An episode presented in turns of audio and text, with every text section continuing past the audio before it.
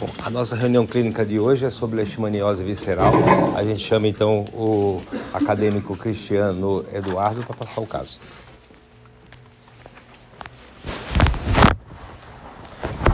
Dia a todos. Meu nome é Cristiano e eu vou passar o caso clínico da reunião de hoje. Então, o paciente é o JFS, 30 anos, sexo masculino, representante comercial de uma empresa de materiais de construção, branco, natural e residente em Francisco Beltrão. E a queixa principal dele era uma febre há 70 dias. O paciente previamente ígido refere que há 70 dias iniciou um quadro de febre diária, de intensidade máxima ferida 38 graus Celsius, intermitente, média de 5 episódios por dia, com duração de 2 a 4 horas, melhora parcial ao uso de antipirético simples, sem fatores desencadeantes ou de piora e sem sintomas associados. Ele nega episódios prévios semelhantes, prostração, tosse, dispneia, sudorese noturna, disúria, vômitos, artralgia, lesões cutâneas e coabitantes com o mesmo quadro. E aí ele relata que, após essa febre, há cerca de 55 dias, ele evoluiu com uma dor abdominal em hipocôndrio esquerdo, de intensidade 5 de 10, empontada ou agulhada, contínua, sem irradiação e com melhora parcial ao uso de escopolamina e piora no período pós-prandial. Associada à dor, ele refere episódios isolados de náuseas e diarreia líquida, sem fragmentos alimentares, muco ou sangue. Ele nega adenomegalias, esteatorreia, anorexia, prostração, hemorragias, icterícia e perda ponderal. Ele refere que devido ao quadro, por aproximadamente oito vezes ele se, se, se locomoveu, se deslocou até a UPA para buscar atendimento e ele sempre era medicado sintomaticamente e posteriormente liberado. Até que em um desses episódios, o último que ele, que ele foi para a UPA, há cerca de 45 dias, foi solicitada uma tomografia computadorizada de abdômen superior e essa tomografia evidenciou uma esplenomegalia e esteatose hepática. Depois disso, ele deu seguimento na investigação dessa esplenomegalia na unidade básica de saúde e há aproximadamente 40 dias é, ele teve uma sorologia IgM positiva para leishmania. E depois disso, ele foi encaminhado para o CRE para ser é, atendido pelo médico infectologista. Após realização de novos exames laboratoriais solicitados pelo infectologista, ele foi orientado a dirigir-se novamente à UPA, há cerca de oito dias, para aguardar uma vaga de internação para o Hospital Regional do Sudoeste. Há sete dias ele foi admitido nesse hospital, onde está internado em leito de enfermaria em tratamento com desoxicolato de anfotericina B, Hoje o paciente refere estar com dor, dor ainda em hipocôndrio esquerdo, mas em uma intensidade menor, 3 de 10, as mesmas características dessa dor. Associada à dor, ele alega náuseas, hiporexia, episódios de febre e calafrios após o uso da medicação, sem outros sintomas. Na história patológica pregressa desse paciente, a gente tem um quadro de distúrbios é, psiquiátricos, transtorno afetivo bipolar diagnosticado há seis meses, transtorno por abuso de álcool diagnosticado há três anos e transtorno de ansiedade generalizada diagnosticado há cinco anos. Ele fez uma cirurgia de septoplastia há 15 anos, nega transfusões sanguíneas, nega outras cirurgias, alergias e demais comorbidades.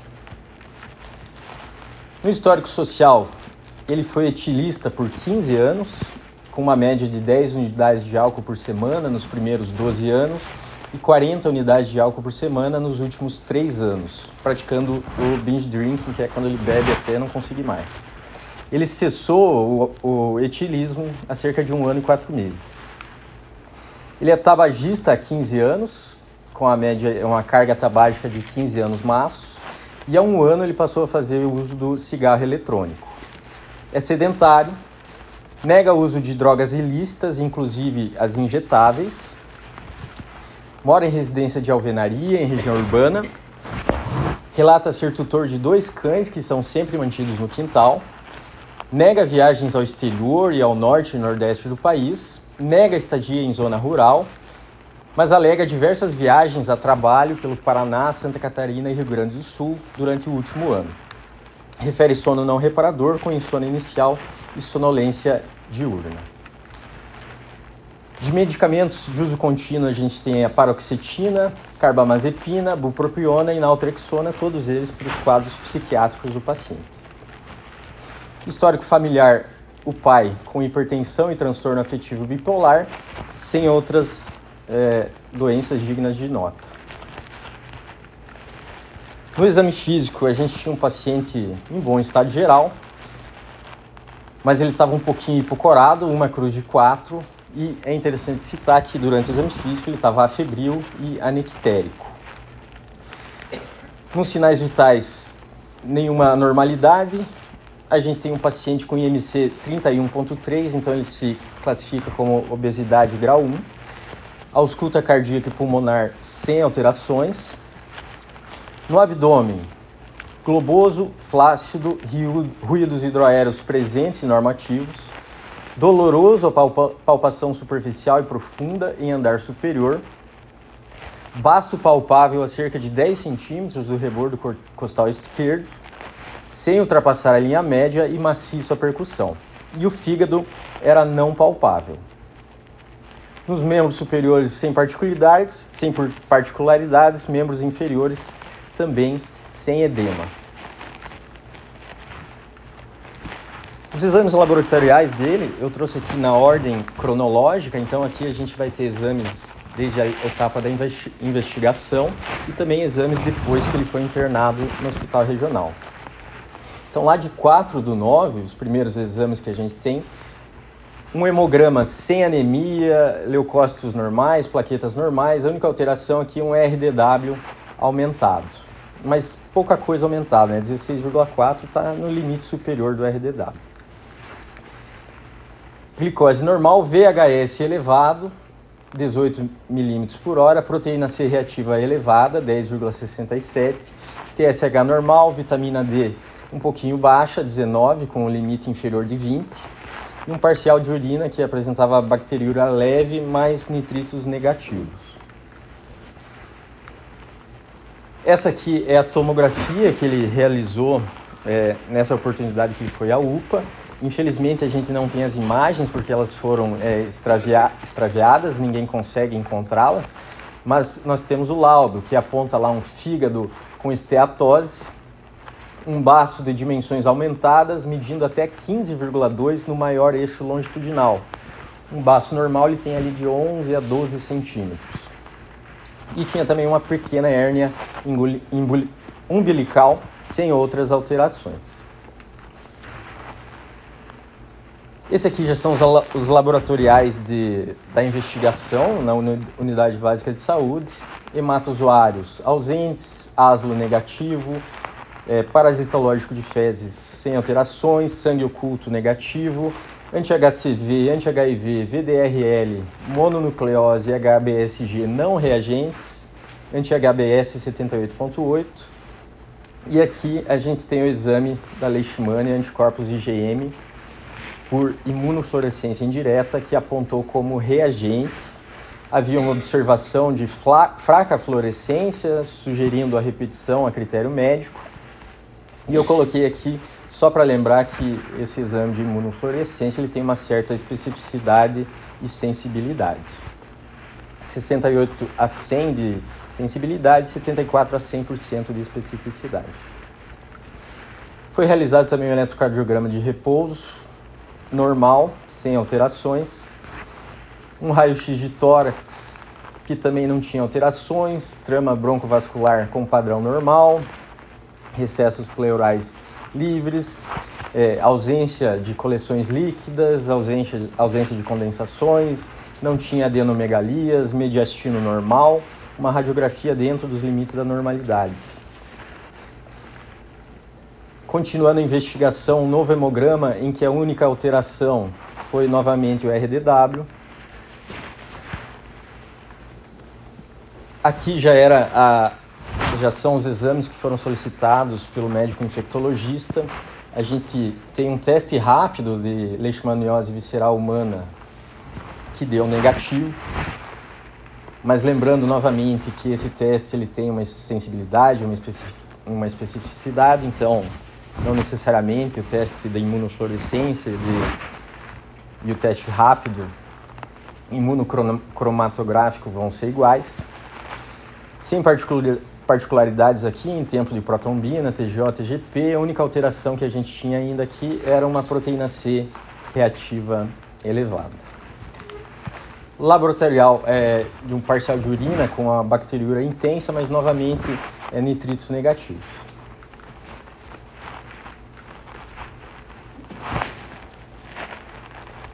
Acho que tem que voltar mais um. Ah não, tá certo, tá certo. Isso. É, e aí também foi solicitado pelo infectologista um exame de eletroforese de proteínas, que é um exame que o professor vai me perguntar depois, eu vou explicar com calma mas basicamente ele analisa a relação das proteínas no soro. Ele pode ser feito de urina, pode ser feito de plasma, esse aqui é um, uma eletroforese de proteínas do soro que não tem anormalidades, uma relação é, albumina por globulinas normal, proteínas totais um pouquinho reduzido, mas também bem no limite inferior e sem proteína monoclonal. Então, basicamente, existe um mnemônico aqui para você ver se uma eletroforese de proteínas tá, tá normal, que é fazer um hang loose, símbolo preferido do Ronaldinho Gaúcho. Que aqui o teu quinto dedo vai ser a concentração de albumina, que vai ser sempre maior que as de globulinas. Novamente um hemograma com, com única alteração RDW, esse aqui já é no primeiro dia do internamento, tá? No dia 1 um, foi 13 do 10, que foi quando ele deu entrada aqui no hospital regional. Nesse dia a gente tem também um magnésio um pouquinho baixo, no limite inferior, a mesma coisa com o potássio abaixo de 3,5. Sem outras particularidades, creatinina 0,84, uma função renal adequada. No dia 2, a gente tem novamente um RDW aumentado, sem anemia, sem alterações de leucócitos. De outras alterações aqui, a gente vai ter uma gama GT elevada, 321, com limite é, com um valor de referência 54, desidroge, desidrogenase láctica 612, aumentada também ali acima do 480, e novamente a proteína C reativa aumentada sem outras particularidades em eletrólitos, em função hepática. Foram repetidos aqui os, os, as sorologias, todas não reagentes. No dia 2 ainda tem uma, um exame de bilirrubinas que está dentro da normalidade. No dia 3, a gente tem aqui um hemograma com o RDW ainda um pouquinho aumentado, já indo para a normalidade e uma redução aqui é, ligeira do número de plaquetas. A, a, normalidade é 140 mil, né? Aqui ele está um pouquinho abaixo, 119. PCR continuou aumentada, 51, e a TGP aumentou um pouquinho, passou aqui de 45, que é o, o valor de referência, está com 57,1.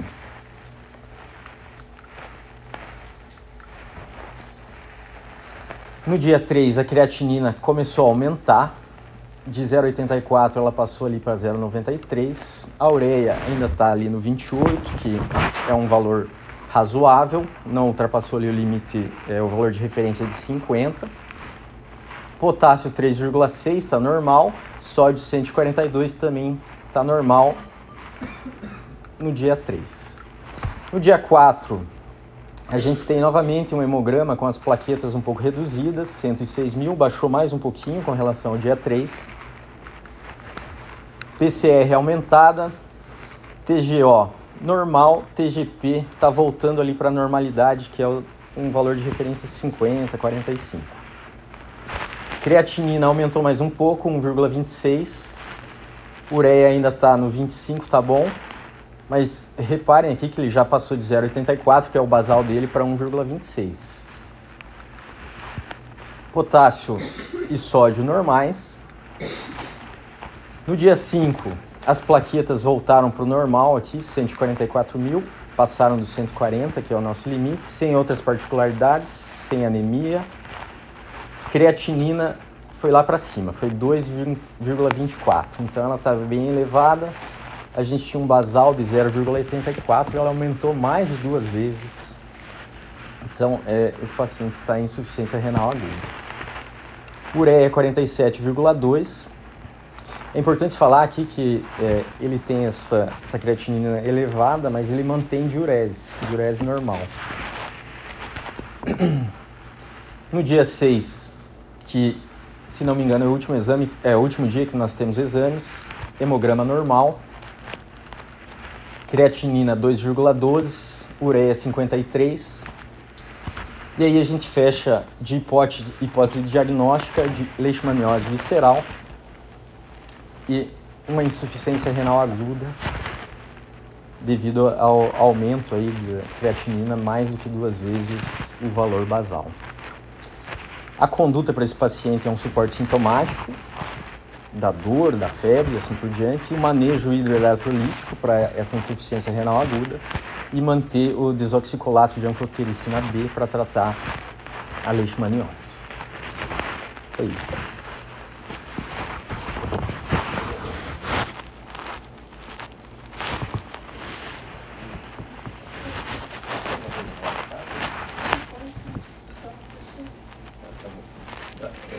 sobre o caso, eu queria te perguntar, o paciente é de, de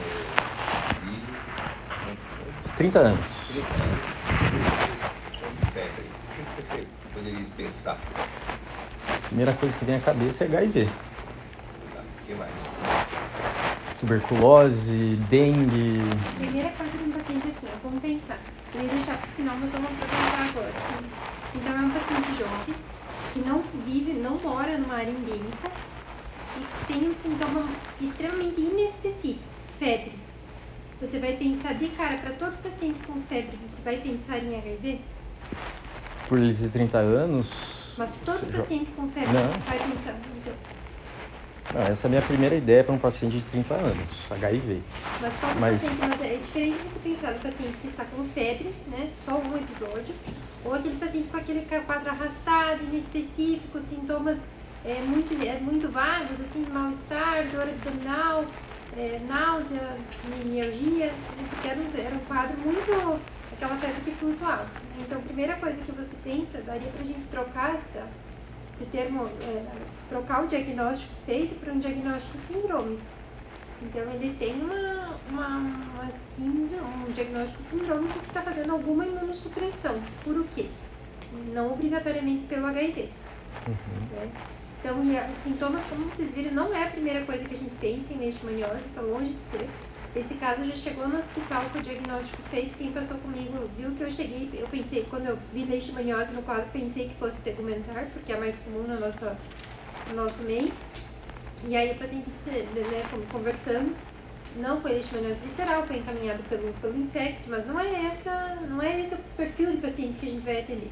Então, um paciente jovem, que não vive numa área endêmica, assim, não tem um surto de leishmaniose visceral acontecendo aqui, por exemplo, com quadro de febre e sintomas arrastados e bem inespecíficos. Então, a primeira coisa que a gente tem que descartar é uma imunossupressão. Como? O paciente chegou para você, os primeiros exames que você pediria, Hemograma, PCR, VHS. exames de lesão de função hepática, talvez, né? E Sorologias. sorologias. Uhum. E aí o diagnóstico vai se afunilando, porque aí você vê é, alterações muito discretas que não explicam o problema. Aí no exame de sangue, você é, comentou que o paciente tinha. Você pode voltar para a metade do exame? Acho que é no outro. Acho que tá atrás. Aí.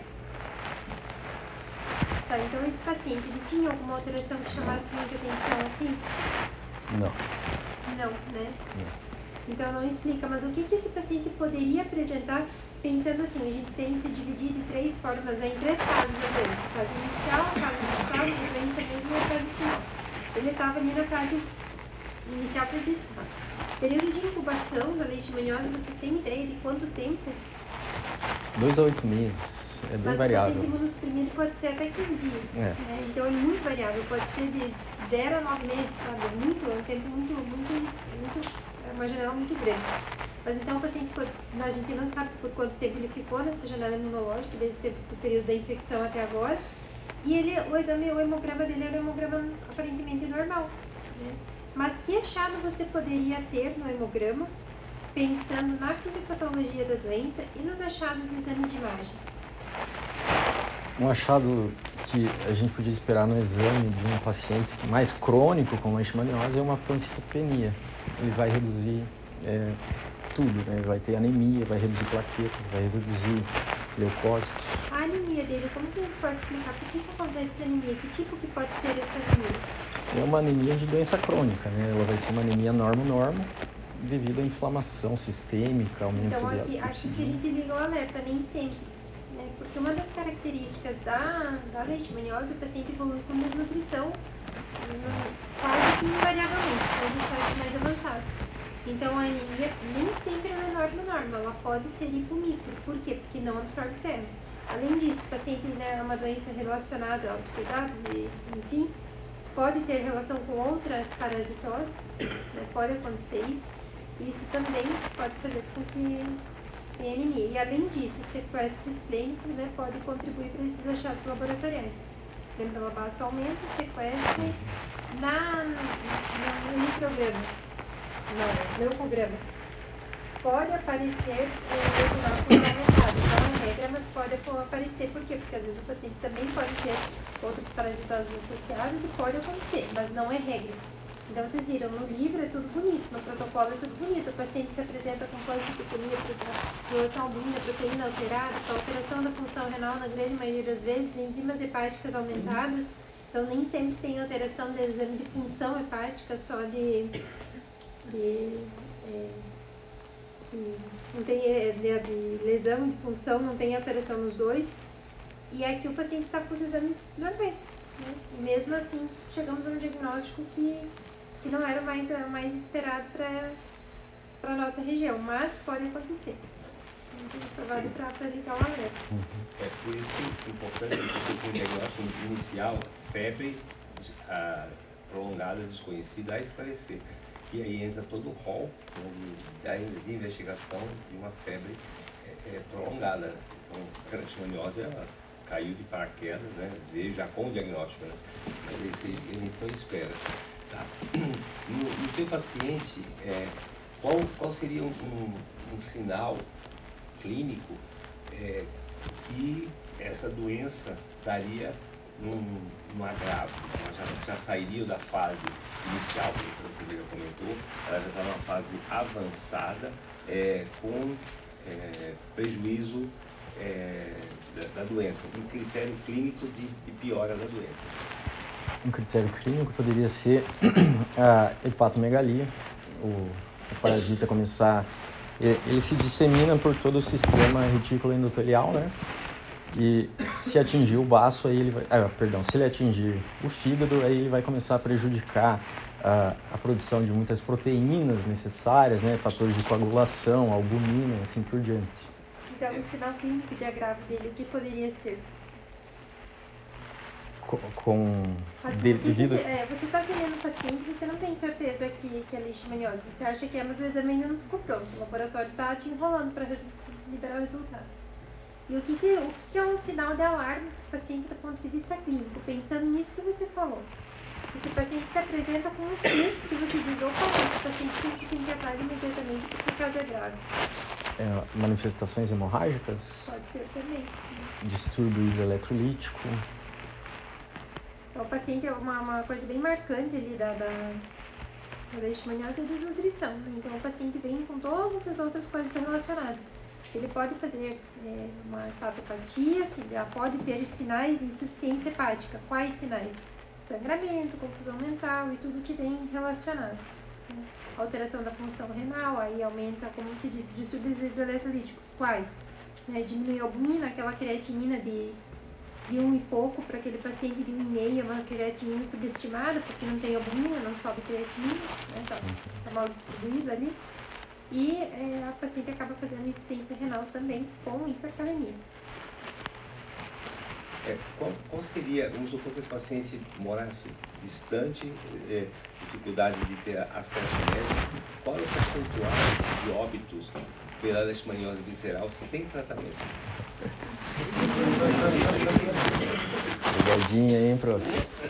Cheio aqui, ó. A mortalidade da leishmaniose visceral. Mas é que é a primeira coisa que se lembra, né? Sem tratamento é 80, 90, 95%. Nossa, que 90%. 90 é, 90 É que você começa só o material que você começa mesmo leishmaniose, todos. Na introdução fala assim, é uma doença de alta mortalidade, se não for tratada, diagnóstico difícil, não sei o que, não sei o que, todos. É bem- alta a mortalidade, né? E por principalmente o diagnóstico é difícil, né? Professor, posso fazer uma pergunta? Opa!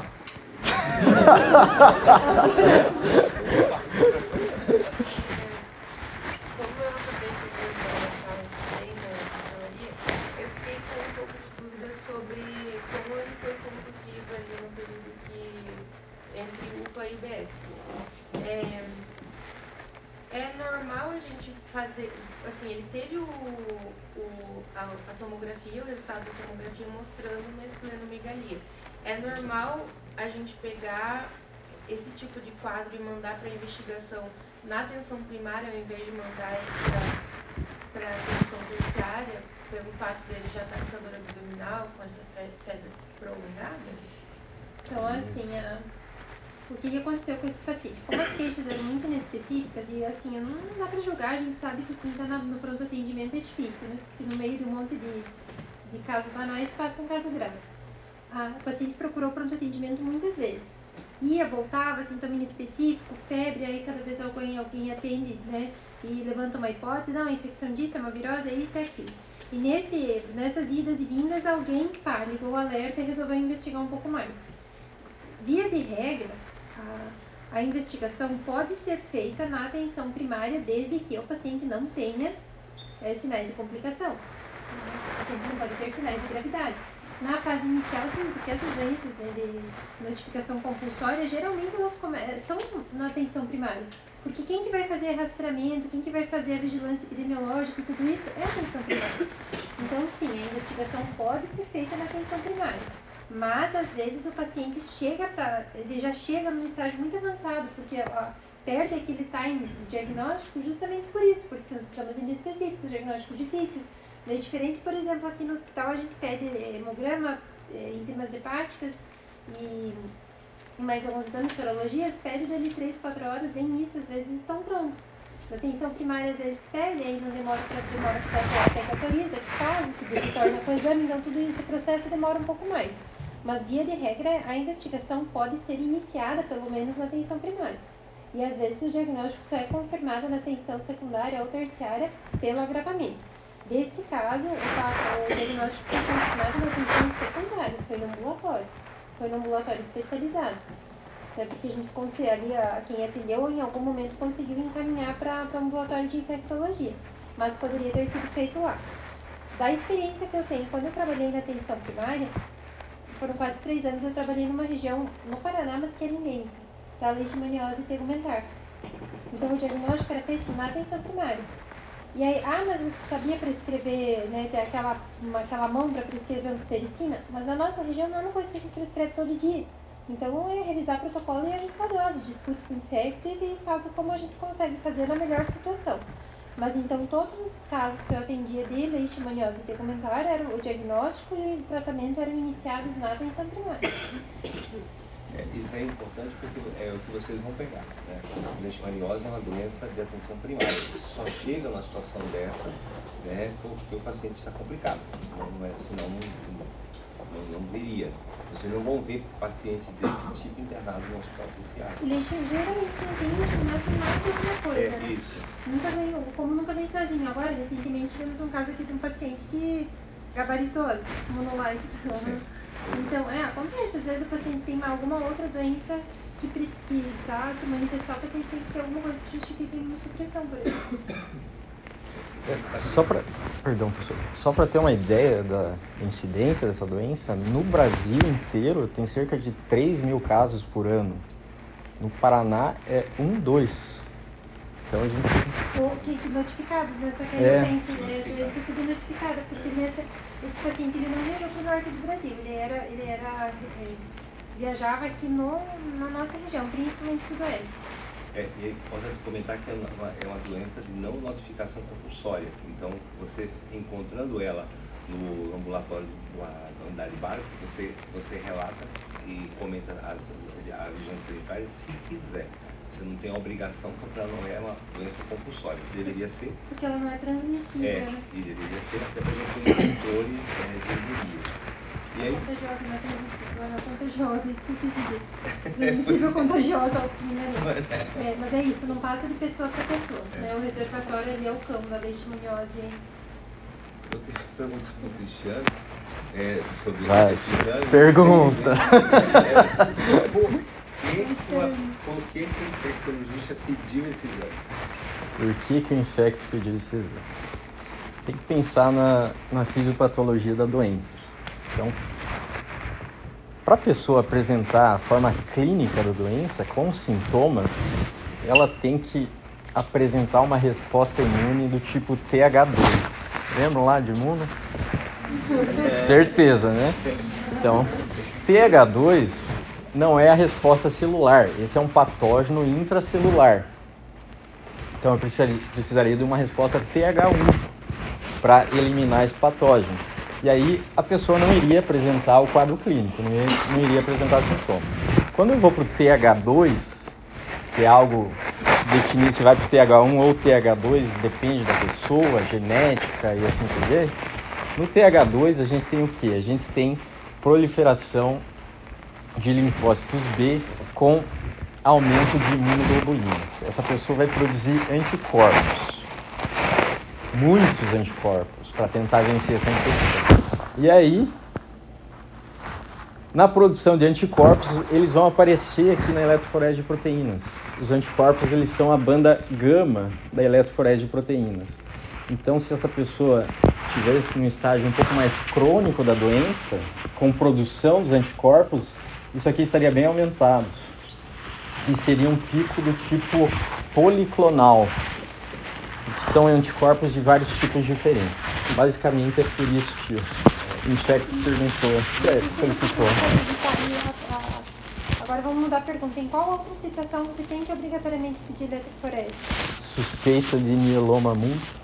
Então, exatamente. E às vezes, fazendo o exame, fazendo a, na- a pesquisa né, medular, nem sempre vem positivo, o paciente no, no estado inicial. O paciente tem clínica, tem epidemiologia, mas a pesquisa medular do, do leishmania ainda vem negativa. E aí, por isso, tem que fazer diagnóstico diferencial com mieloma múltiplo. Tá? Você disse que a, a leishmania é uma, é uma das poucas, a leishmaniose é uma das poucas doenças que é recomendado a eutanásia dos, é, dos isolatórios, né? Então, é, deve ser feita uma investigação nos casos Sim, tem, tem, ah, tem, quando né, a gente notificação compulsória, mas tem que notificar a vigilância. A vigilância sanitária deve ir até o local e fazer a, a investigação, sim. É, existe uma vacina para o cachorro, mas ainda é controversa, sabe? Mas via de regra, se o cachorro, porque assim, se trata o cachorro, o cachorro melhora da doença, dá para tratar, só que ele pode continuar sendo reservatório, por isso que indica eutanásia. Porque assim, eu não sei se vocês lembram, mas teve uma vez que, que foi levantada até essa discussão ética, porque tem que matar o cachorro, por que trata, né? Então sim, dá pra tratar. O veterinário trata, beleza. Só que o problema é que mesmo tratando, ele pode ser o, o reservatório natural. Então vai a vigilância do município que conduz essa investigação. Então, infelizmente, a, a leishmaniose complementar não é importante quando eu a atenção que área na, na, na região que não tinha é, outros animais que identificassem a, se- como reservatório, na época falavam da capivara, que era de Lages e tudo mais. Mas aqui a do da visceral é o cachorro principalmente. É, e só lembrando sobre a vacina, que o fato do cachorro ser vacinado não, não impede que ele não, também não contraia a doença. Então, não tem garantia, né? isso aqui tem tanta controvérsia quanto a relação do uso da vacina. E está sendo, tem, tem projeto de, de, de, de, eu sei que ela está em, em, fase já pré-clínica da, da leishmaniose humana, mas como é uma doença, ela é uma doença de país subtropical, então vai, vai demorar. É, só complementando, ele disse que vai. A vigilância sanitária não se movimentou, ele disse que ele vai tentar fazer o exame nos, nos dois cachorros que ele tem. Então, aqui.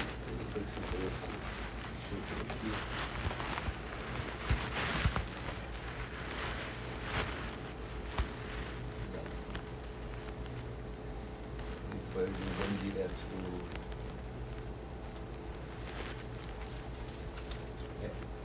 nessa, nessa fase aí foi pedido a leishmaniose de anticorpos é, é, reagentes, IgM, tá, beleza, imunofluorescência. Mas aí logo depois o, o, o infecto pediu o exame, a pesquisa é, no teste rápido e deu negativo. Co como você interpreta isso aí? Uma falha do teste, um falso negativo. Porque, como eu disse ali antes, é, é um teste que tem sua sensibilidade, sua especificidade, é, é um teste diferente, né, de uma imunofluorescência indireta, aqui é por, por ligação antígeno-anticorpo. O que, que você poderia fazer com esse teste? Isso, repetir depois. É interessante citar né, que o padrão ouro para diagnóstico de leishmaniose visceral seria você analisar um aspirado esplênico no laboratório, né, no, no microscópio. É claro que tem todo um risco de você romper o baço, fazer uma hemorragia, assim por diante. Poderia também fazer, é, analisar o aspirado de medula óssea, que é um pouco mais simples. No caso aqui, o doutor ele ficou satisfeito com um IgM positivo, com uma clínica de febre, uma clínica de esplenomegalia e fechou o diagnóstico só com isso. E, eu, e é, uma coisa que gostaria de falar, você só inicia tratamento com exame positivo? Não necessariamente. Não, não dá para começar tratamento empírico com diagnóstico clínico e epidemiológico. Então você está num lugar em E o paciente tem clínica, tem epidemiologia, inicia o tratamento. Problema, o tratamento tem, muito, tem uma toxicidade muito alta. Ah, ele é um paciente jovem que não tinha outras comorbidades, então, assim, conhecidas pelo menos. Então é um pouco mais fácil, vamos dizer assim, né, para tratar. Não que seja fácil, mas assim, mais é, a tolerância ao tratamento é melhor. Pacientes mesmo com leishmaniose tegmentar, meia idade, que já tem hipertensão, diabetes ou qualquer alteração de função renal, muito dificilmente conseguem chegar ao final do tratamento sem nenhum efeito, nenhum efeito adverso. A importância também é como, é como um screening, né? Você, você, você avaliar, é um exame que dá muito falso negativo, mas é, é, ele deve ter pedido pensando, apesar de já ter uma história arrastada de 70 dias, ele já entra com fase crônica, onde você teria o que mais a, a positividade seria humoral, não seria mais é, assim, reação antígeno-anticorpo e em sangue periférico. Então, a, a, esse teste ele seria só para diagnosticar o indivíduo ter contato agudo imediato. Mas ele vinha 70 dias, então praticamente esse exame vai dar negativo, porque ele já está numa outra fase. Ele já mudou de, de departamento. tá? Então a gente chama então o. o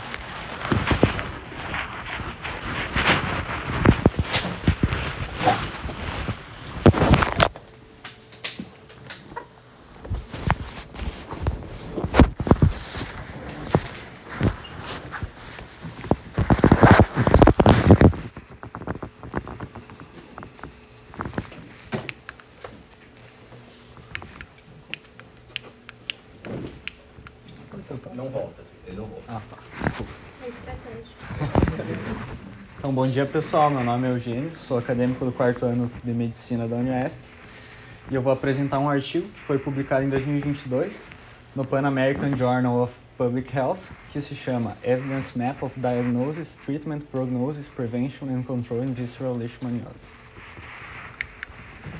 Então, para começar introduzindo, falando um pouco sobre o que é a leishmaniose. Então, é uma doença infecciosa sistêmica é, que é causada por um protozoário do gênero Leishmania, cujo vetor principal é um mosquito chamado mosquito palha, também conhecido em algumas partes do país como cangalinha ou birigui.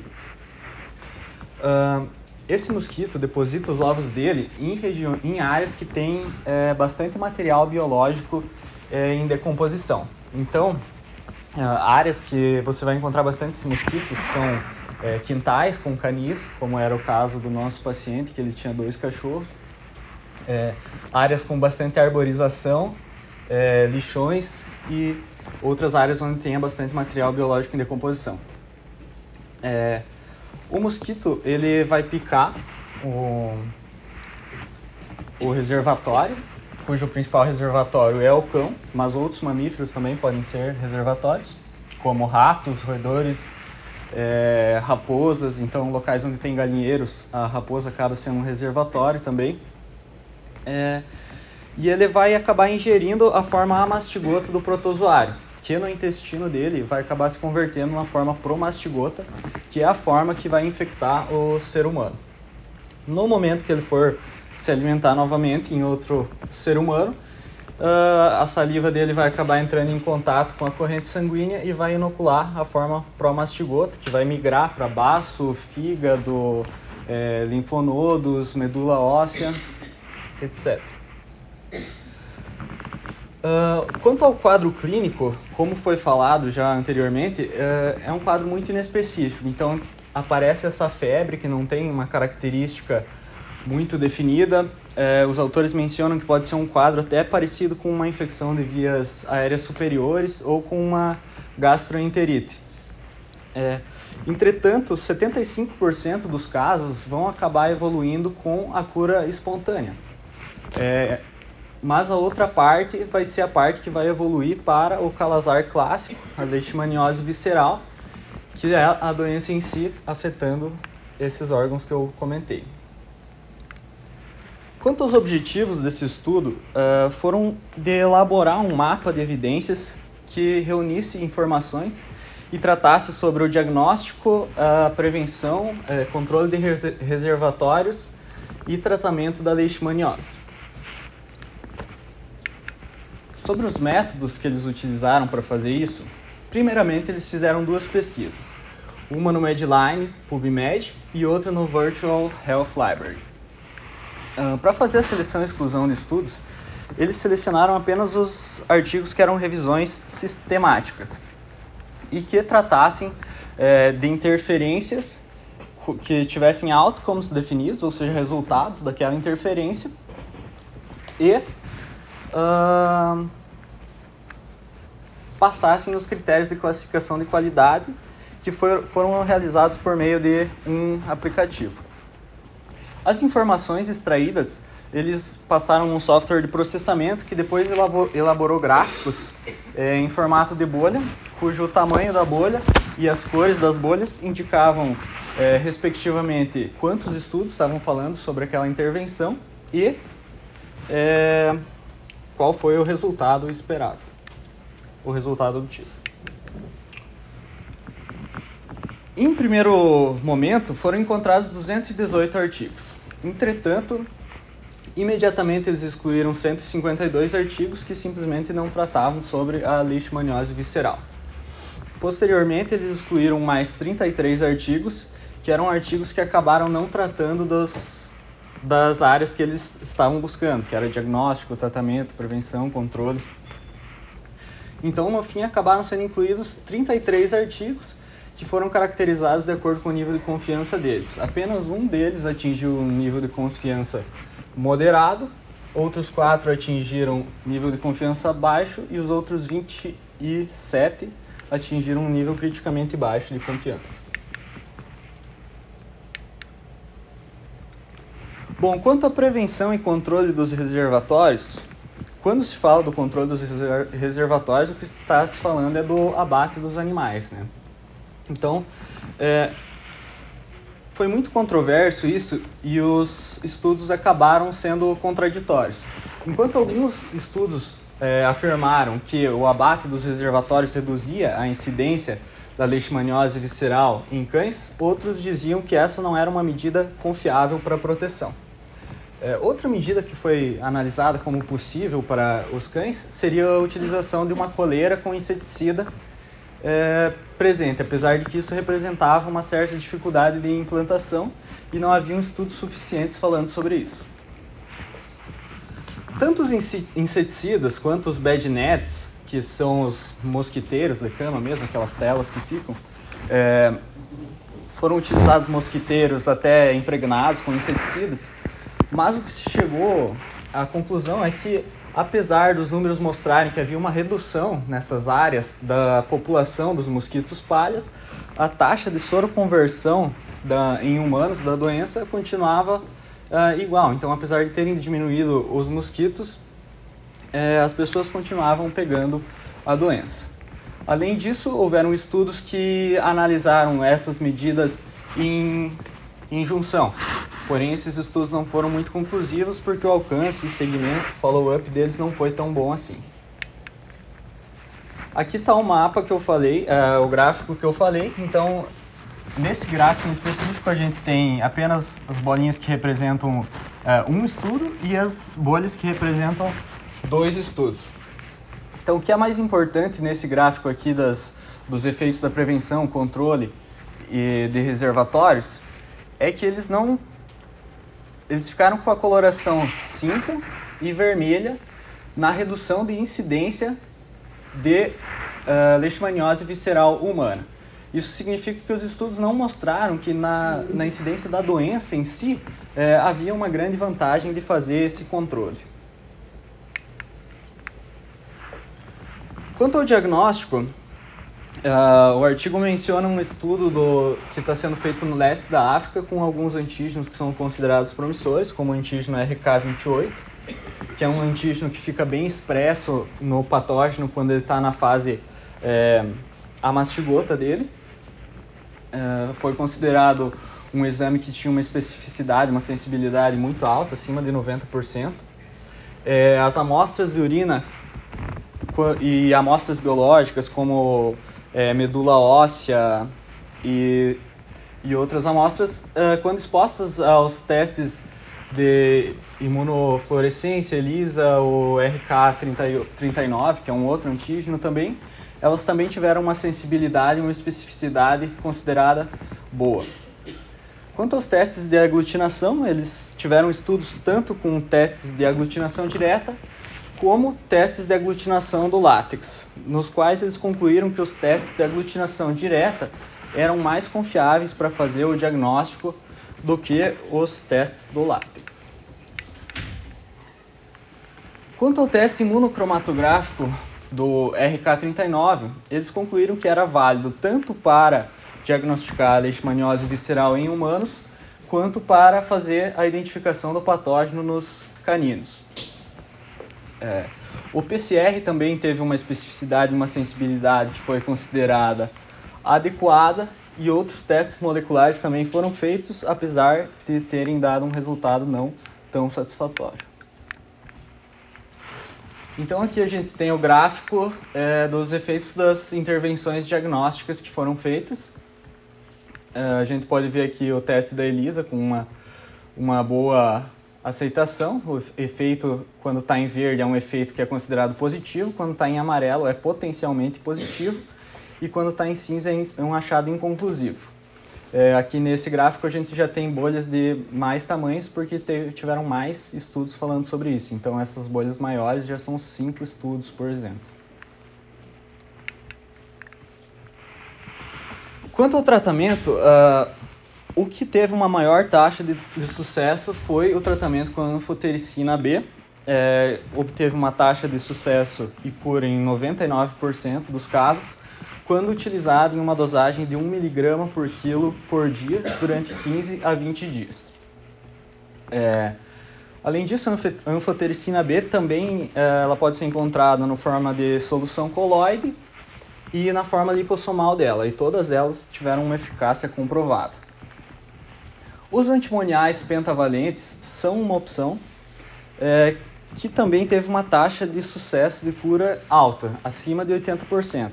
Entretanto, eles foram considerados mais tóxicos, eles têm um efeito hepatotóxico, espleno, é, esplenotóxico não, cardiotóxico e é, e nefrotóxico. Isso. Mas a, a, a, principalmente ali o que o X da questão é, né, é cardiotóxico, que tem que parar o tratamento geralmente. Uhum. Quanto à milfetosina, a paramucimina, pentamidina e citamaquina, elas foram utilizadas mais em regiões em que o protozoário é da espécie do Leishmania donovani, que são na Ásia Central e na Índia. Então, apesar delas serem consideradas é, possíveis, não há estudos que mostrem a utilização dela em outras áreas. Aqui o gráfico das intervenções de tratamento, uh, todas as anfotericinas aqui com destaque para lipossomal tem estudos que mostram a eficácia dela.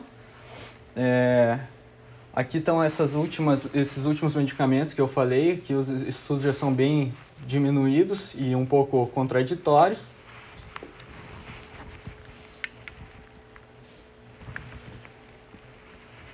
A localização geográfica vai influenciar em como a intervenção vai afetar a, a doença e a população.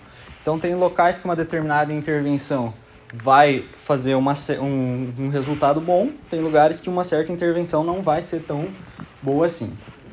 Quanto às medidas de prevenção e controle, é, os autores destacaram que não houve assim uma evidência que que mostrasse que elas eram um fator protetor é, confiável. Entretanto, elas foram usadas é, amplamente pelo mundo. Então, na Índia, por exemplo, é, eles associaram tanto medidas de controle de reservatórios como tratamento e diagnóstico, e eles acabaram quase erradicando a doença. Entretanto, o problema é que eles não conseguiram definir exatamente qual política, que, qual estratégia de controle que foi que levou a esse sucesso. É, os autores destacam também que é difícil falar sobre leishmaniose porque ela é uma doença que é complexa e que existem poucos estudos ainda falando sobre ela. Então, uh, são necessários mais estudos para descobrir, inclusive, mais sobre a fisiopatologia dela, que não é tão, tão sabida ainda, para que a gente possa suprir esses gaps no conhecimento que a gente tem e assim chegar a novas é, intervenções. Quanto às recomendações que os autores fizeram, uh, eles recomendaram que uh, fosse feito o tratamento e diagnóstico mais precocemente possível. Quanto à prevenção e controle, eles acharam que não, não justificava você fazer o abate dos animais. Uh, eles acharam uma medida mais interessante o uso da coleira com inseticida. Uh, entretanto, as dificuldades apresentadas são grandes, porque o dono tem que trocar a coleira uh, de tempos em tempos e também tem que atingir uma, uma grande quantidade de cães para que tenha uma relevância importante. É... E os autores não declararam nenhum conflito de interesse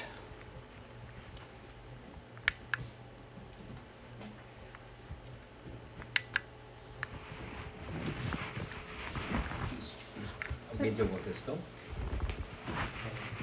Não, tem uma dúvida. É, no caso, assim, por exemplo, eu tenho uma, uma leishmaniose cutânea ou cutânea difusa. É, já teria que fazer uma... Eu poderia desenvolver a leishmaniose visceral, que fazer uma quimioprofilaxia, por exemplo, ou tratamento diferente? Tratamento é o mesmo. É o mesmo?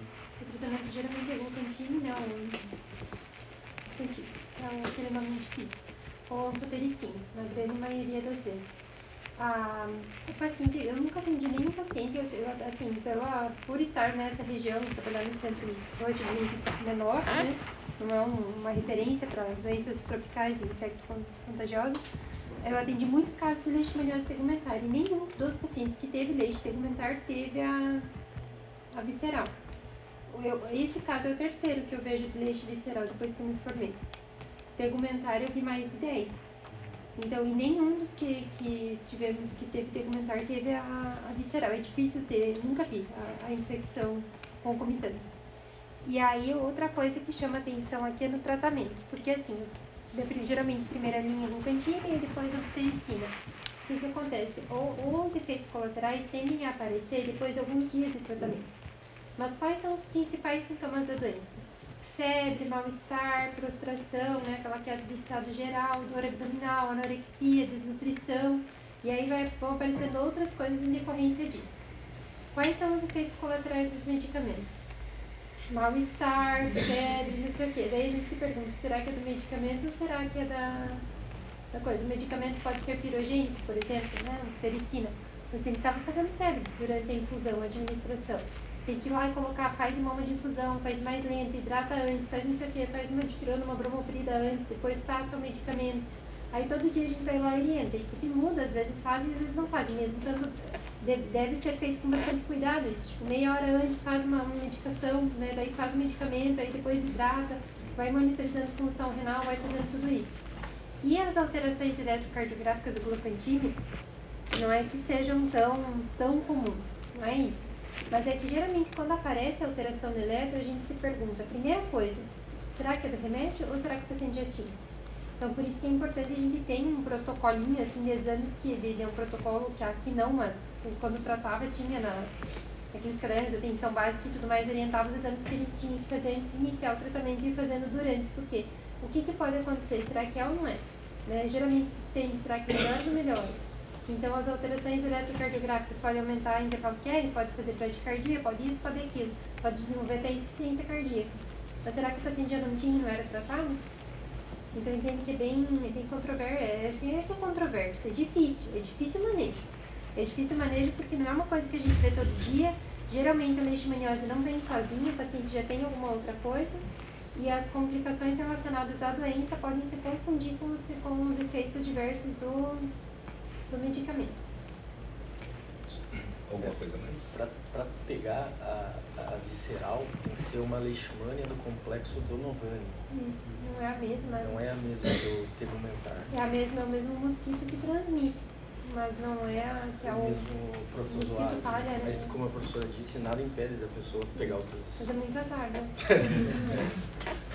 e apenas uma, uma, curiosidade, né? É que a, o a leishmania, o parasita, a forma de transmissão, ele está mudando. E se ele muda, então o, o a, a, pesquisa é, direta às vezes pode estar negativa.